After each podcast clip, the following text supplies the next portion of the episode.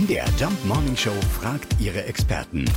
Fakt oder Fake? Dr. Ursula Marschall ist leitende Medizinerin der Barmer. Ja, reicht eine Dose Energy Drink pro Monat wirklich aus, um sich den Schlaf kaputt zu machen? Wir reden hier von der norwegischen Studie, wo 50.000 Teilnehmer befragt wurden. Energy Drink und Schlafqualität. Und da ist rausgekommen, dass tatsächlich eine Dose Energy Drink den Schlaf-Wach-Rhythmus durcheinander bringt.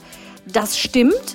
Aber die Studie hat Schwächen, weil es ist eine Befragung und objektive Messungen fehlen. Aber dass Koffein mit dem Schlafwachrhythmus zusammenhängt, das stimmt. Und da reicht auch eine Dose im Monat. Um Gottes Willen, ich kenne Leute, die trinken das täglich. Ja, das ist noch viel schlimmer. Zum einen, der Körper gewöhnt sich an Koffein.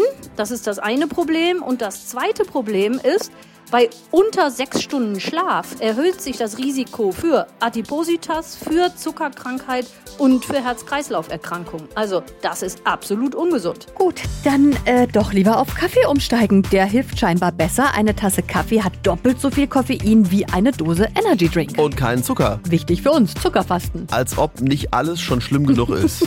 Fakt oder Fake? Jeden Morgen in der MDR Jump Morning Show. Mit Sarah von Neuburg und Lars Christian Karde. Und jederzeit in der ARD Audiothek.